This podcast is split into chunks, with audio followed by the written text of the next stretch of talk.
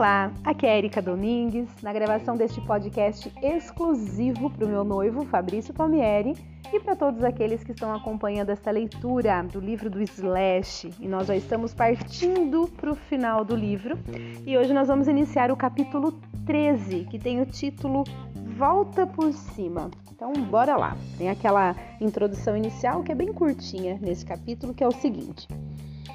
Você não pode ficar à espera de que o destino lhe dê o que acha que merece. Tem de conquistar isso, mesmo que pense que pagou suas dívidas. Você pode ter alcançado o que queria, mas tem certeza de que aprendeu a lição? Muito bem, então vamos realmente começar este capítulo que tem o título Volta por Cima. Vamos lá. Em 2002, fui à Irlanda e me reuni a Ronnie Wood para participar da turnê do disco solo dele. Ele a chamou de Not for Beginners. Perla me acompanhou e nós ficamos com Ronnie e sua esposa Joe e nos divertimos a valer. Ensaiávamos no bar de Ronnie. Ele tem uma construção separada da casa que é um pub próprio, com uma mesa de sinuca e Guinness à vontade. Tocamos um material ótimo, coisas do Woody, dos Stones, músicas do Faces, uma música do Guns N' Roses e uma do Snack Pit. Ensaiamos 60 músicas com uma banda excelente para tocá-las, formada pelo filho de Ronnie, Jesse, dois dos amigos de Jesse no baixo e na bateria e uns dois outros caras, além da filha de Ronnie, Le, Le Lee, e agora Leo Le, L-E-A-H, não sei como é que soletra essa, esse nome, mas enfim, uh, fazendo os backing vocals. Foi algo muito legal porque tocamos em vários pequenos clubes por todo o Reino Unido. O The se reuniu a nós para cantar e nós tocávamos o clássico do Faces, ou Lala, todas as noites. Havia diversão e Guinness de sobra. Como Perla e eu descobrimos mais tarde, foi onde nosso filho London foi concebido. Depois dessa série de apresentações, voltamos para casa e rumamos para Las Vegas para o ano novo. Antes da viagem ao Reino Unido, havíamos passado um fim de semana lá, durante a inauguração de um hotel chamado Green Valley Ranch.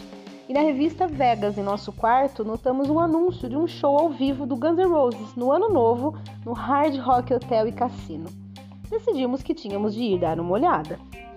Liguei para um promotor de eventos que conhecia e ele disse que nos colocaria lá, sem problemas. Chegamos ao Hard Rock para nos registrar em nosso quarto algumas horas antes da apresentação. E, ao atravessarmos o saguão, as pessoas nos notaram porque havia fãs do Guns em toda parte. Estávamos no quarto fazia apenas 10 minutos quando ouvimos uma batida na porta. Eu a abri e dei de cara com seguranças do hotel. Oh, oi, falei. Algo errado? Senhor, viemos informá-lo de que não terá permissão para assistir ao show do Guns N' Roses esta noite. É mesmo? E por que não?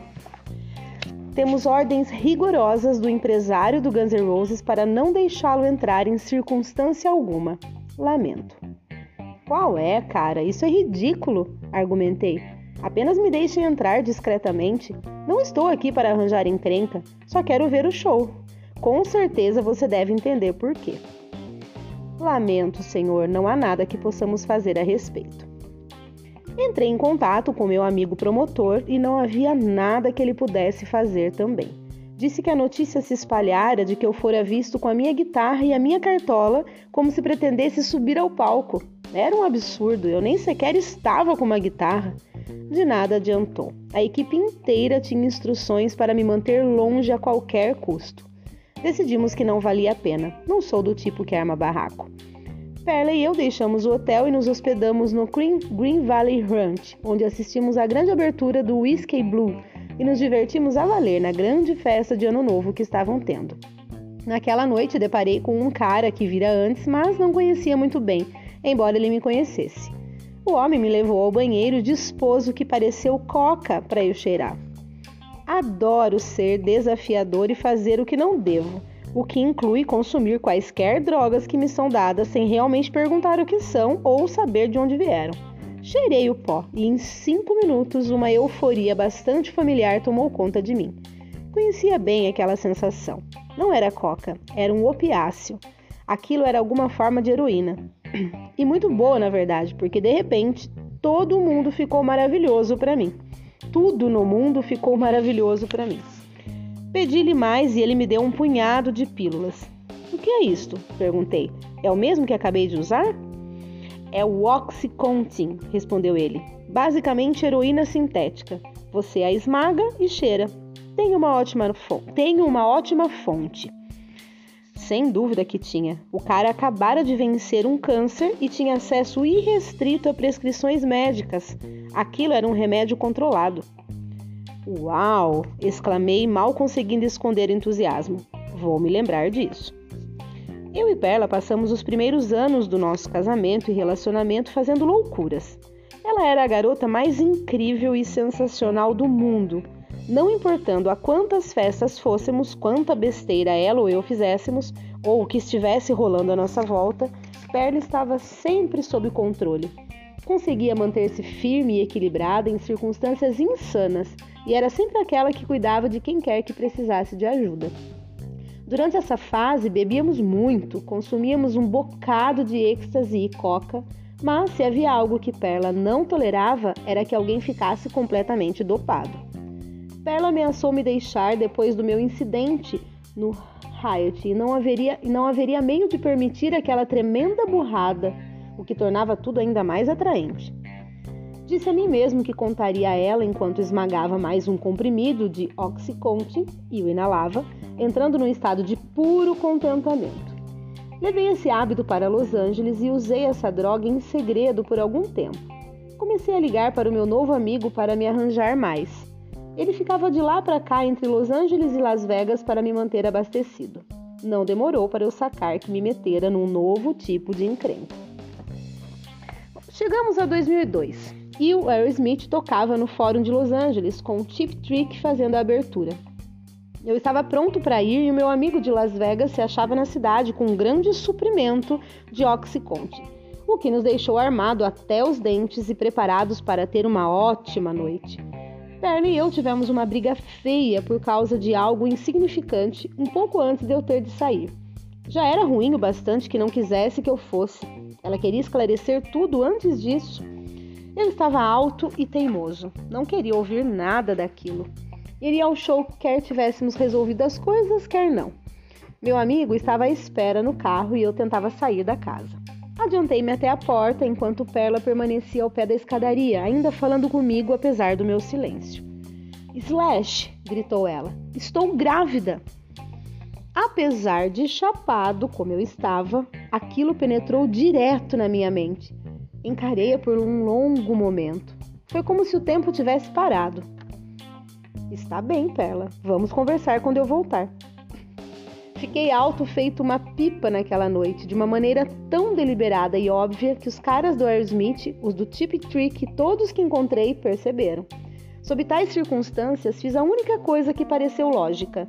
Fiquei ao lado de David Lee Roth a noite inteira, mas no fundo não conseguia tirar da cabeça o que Perla havia me dito. Quando voltei para casa, conversamos sobre tudo. Estávamos casados fazia mais de um ano e juntos havia cinco. Até então nada acontecera e nunca tínhamos usado proteção. Não demoramos muito para decidir que teríamos o bebê. Concluímos que meu consumo de Guinness na Irlanda devia ter tido algo a ver com minha súbita fertilidade. A piada que fizemos foi a de que chamaríamos a criança de Guinness, mas decidimos não fazê-lo, visto que aquele era o nome do cachorro de Ronnie Wood. Mais do que qualquer outro incentivo que eu já tivera, a gravidez de Perla me colocou na linha. Deixei o Oxycontin ainda sem ter contado a Perla que eu estivera consumindo. Simplesmente o larguei como já fizera no passado, a sangue frio, sem pensar duas vezes. Fiquei mal e disse a Perla que estava com uma gripe forte. Mas não adiantou. Eu me esquecera de uma reserva que escondera no quarto de hóspedes, e quando ela a encontrou, soube na hora o que eu andara aprontando. Tínhamos vivido de aluguel em aluguel e finalmente decidimos que precisávamos comprar um imóvel. Eu estivera com a casa onde gravara o segundo material do Snack Pit à venda por algum tempo, e ela enfim foi vendida. Portanto, foi como um recomeço. Comecei a nossa busca por uma casa enquanto me desintoxicava por conta própria e suava em profusão durante as visitas a esses lugares. Acho que ainda estava usando a desculpa da gripe a essa altura. Visitamos uma casa que parecia saída de João e Maria, dos irmãos Green. Era uma choupana medonha que o proprietário decorara ridiculamente. Descobrimos então que era a casa de Spencer Proffer, o cara que produzira Live Like a Suicide. Foi apenas um rápido bate-papo, pouco mais que um olá e um até logo. Fiquei surpresa em saber recentemente que ele não tem nada de bom para falar sobre nós. Disse que durante aquelas sessões eu mijei no chão e que Axel injetou-se no estúdio, vomitou na mesa de som e tentou fazer com que Spencer se injetasse também. Pode-se ler essas mentiras e muito mais na extensa biblioteca de histórias não autorizadas sobre o Guns N' Roses disponíveis nas livrarias e na internet. Nada disso é verdade. Proffer deve ter ficado contrariado porque não o contratamos para produzir o disco inteiro. Assim, fiquei limpo e me senti inspirado por Perla. Desde o instante em que ela soube estar grávida até o dia em que teve o bebê, não tocou em álcool e parou de fumar no ato. Passou por uma mudança tão grande e abrupta, o instinto maternal assumiu o controle imediatamente e foi incrível. Perla teve algumas complicações na gravidez. London manteve-se sentado numa posição que foi bastante desconfortável e dolorida para ela durante boa parte dos nove meses. Perla teve de permanecer de repouso na cama quase a gravidez inteira. Durante aqueles meses, comecei a dar alguns passos para formar uma nova banda. Pete Angelus, que for empresário do Van Halen, de David Lee Roth e do Black Crowes, interessara-se em ser meu empresário e assim reuniu-me a Steve Gorman, o então ex-baterista do Black Crowes, que estava disponível, porque àquela altura eles haviam se separado. Meu velho amigo Alan Niven deu-me o número de um baixista que achou que eu deveria ouvir, e assim nós o chamamos. Não consigo lembrar o nome dele, mas nós três começamos a tocar, apenas improvisando, sem nada concreto programado. Eu estava completamente na linha, nem sequer bebendo. Foi a primeira vez desde antes dos meses finais do Snack Pit que eu encontrara o meu equilíbrio. Estava com a cabeça melhor do que nunca. Começar a pensar em formar outra banda e a compor material. Nesse período, criei a música que evoluiu até a composição Falto Pieces. Nós tocamos por um período bem curto de tempo, mas fui tendo uma porção de ideias, a mais completa sendo aquela música foram os primeiros sinais de que eu assumi algum tipo de responsabilidade, um papel adulto na minha vida, porque se há uma coisa que sou, é o eterno adolescente. Foi por volta dessa época que soube que Randy Castillo falecera. Havíamos nos conhecido no circuito de turnês do metal dos anos 80. Randy era um dos mais requisitados bateristas de sessões e turnês. Tocou com Ozzy, Lita Ford e inúmeros outros talentos mas ele estava longe de ser o típico músico de metal de Los Angeles. Foi uma das pessoas mais autênticas, de pés no chão e fácil convívio que conheci naquele período todo. Era também sempre uma companhia divertida e sem frescura. Abusava demais da bebida e da cocaína, mas sempre foi um excelente baterista, com um coração de ouro. Não me lembro bem de como nos conhecemos, mas tínhamos amigos em comum e eu me sentia como se o conhecesse desde sempre. O que os diferenciava de todo mundo em Los Angeles era que parecia muito feliz e nunca julgava ninguém. Era um tremendo alto astral. Ao contrário da maioria das outras figuras da época, Randy nunca perdia tempo falando mal de ninguém, nem passava a noite criticando a aparência ou atitude dos demais. Esse tipo de conversa é o comum em Los Angeles. Randy nem ligava, talvez porque ele fosse do Novo México. Toquei no Novo México com o Snack Pit e foi quando soube que Randy tinha um câncer grave. Quando chegamos, ele foi até o show e ficou no ônibus com a gente. Estava sendo submetido à quimioterapia e não parecia nada bem. Ficara muito magro e fraco, mas me alegrei com o fato dele ter ido até lá. Pouco depois soube que tinha sarado do câncer e melhorara muito. Quando tornei a vê-lo, era um cara completamente diferente, parecia ótimo. Ao receber o telefonema, uns cinco meses depois disso, avisando que Randy morrera, fiquei aturdido. Eu nem sequer sabia que ele tivera uma séria recaída. O funeral foi no Forest Lawn Cemetery e todos que Randy conhecia compareceram. Todos os velhos amigos músicos de todas as bandas em que já estivera, incluindo Ozzy, toda a família de Randy, todos os amigos que o estimaram tanto. Foi uma reunião gigantesca. Logo após a cerimônia, encontrei Matt Sorum, que me disse que ele e um grupo de pessoas estavam promovendo uma angariação de fundos para a família de Randy e organizando um show beneficente para levantar fundos e homenageá-lo. Matt me perguntou se eu queria tocar no show e achei que era uma excelente ideia. Qualquer desculpa para tocar guitarra num palco é tudo do que preciso. Além do mais, quis fazê-lo por Randy. Matt e eu decidimos que formaríamos um grupo e concordamos em ligar para Duff, que se mudara de volta para Seattle, para lhe perguntar se tinha interesse. Ele formara uma banda chamada Neurotic Outsiders, com Steve Jones dos Sex Pistols, e havia gravado um disco e feito uma turnê. Então se separaram. Duff montara outra banda com alguns amigos de Seattle chamada Loaded. Eu ouvira umas poucas vezes ao longo do ano anterior. Ele aparecera para o meu aniversário e tocamos com Easy num estúdio uma vez. Portanto, estávamos decididamente nos falando, em contato. Precisávamos de um cantor, como de costume, e de um músico de guitarra base. Eu estava de olho em Josh Todd e Kate Nelson, do Blackberry. Tinha ouvido dizer que a banda deles rompera, assim era uma opção. Gostava da voz de Josh em alguns dos trabalhos deles que ouvira, e essa pareceu uma boa oportunidade para testá-lo. Queríamos tornar aquilo algo especial. Por isso, Matt ligou para Be Real e Sandog do Cypress Hill para ver se estavam dispostos a nos encontrar e fazer uma música ou algo assim conosco. Eles toparam e desse modo todos nos juntamos para ensaiar. Foi uma tarde marcante. Quando entramos no Mates, houve uma vibração palpável. O fato de estar outra vez com Matt Duff transportou-me no ato de volta à química que havíamos partilhado no palco a cada noite com o Gus.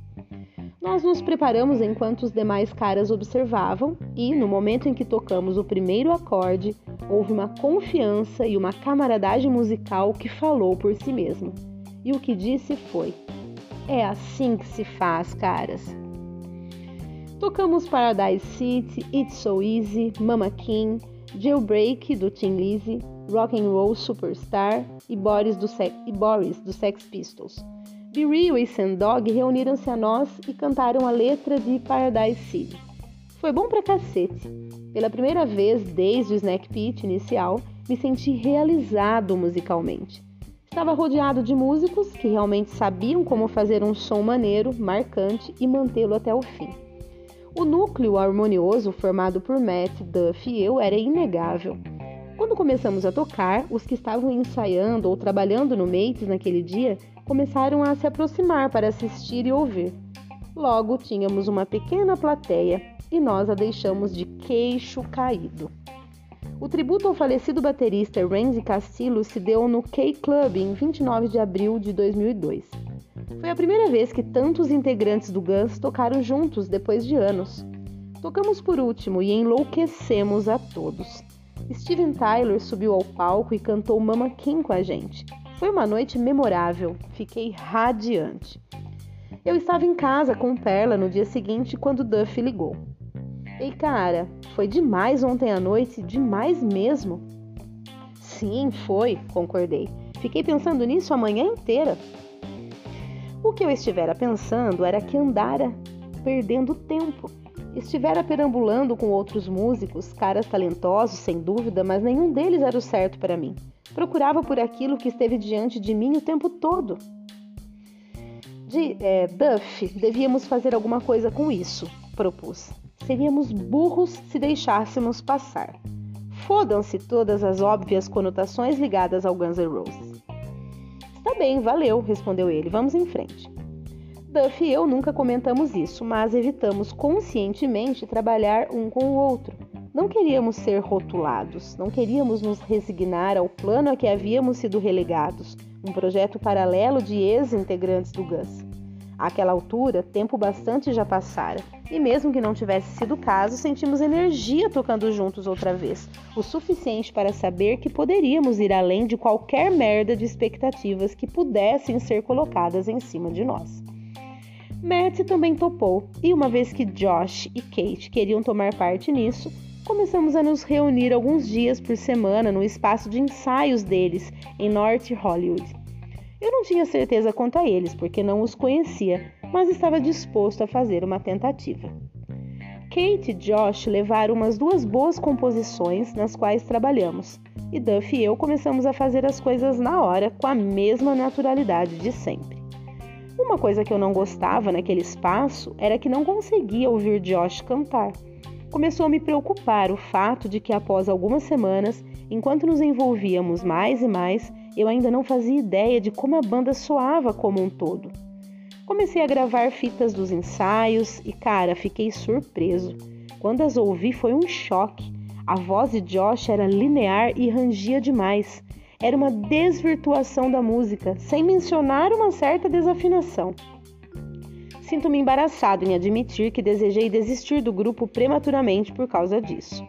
Presumi que Duff e Matt tivessem ouvido as mesmas fitas das nossas sessões que eu, e a culpa é minha por essa suposição, uma vez que ninguém objetou ao que fazíamos. Todos pareciam de acordo. Não posso fazer mais isso, falei a Duff e Matt depois de termos tocado um dia. Estou caindo fora. Ei, do que tá falando? perguntou Duff. Qual é o problema? Matt quis saber.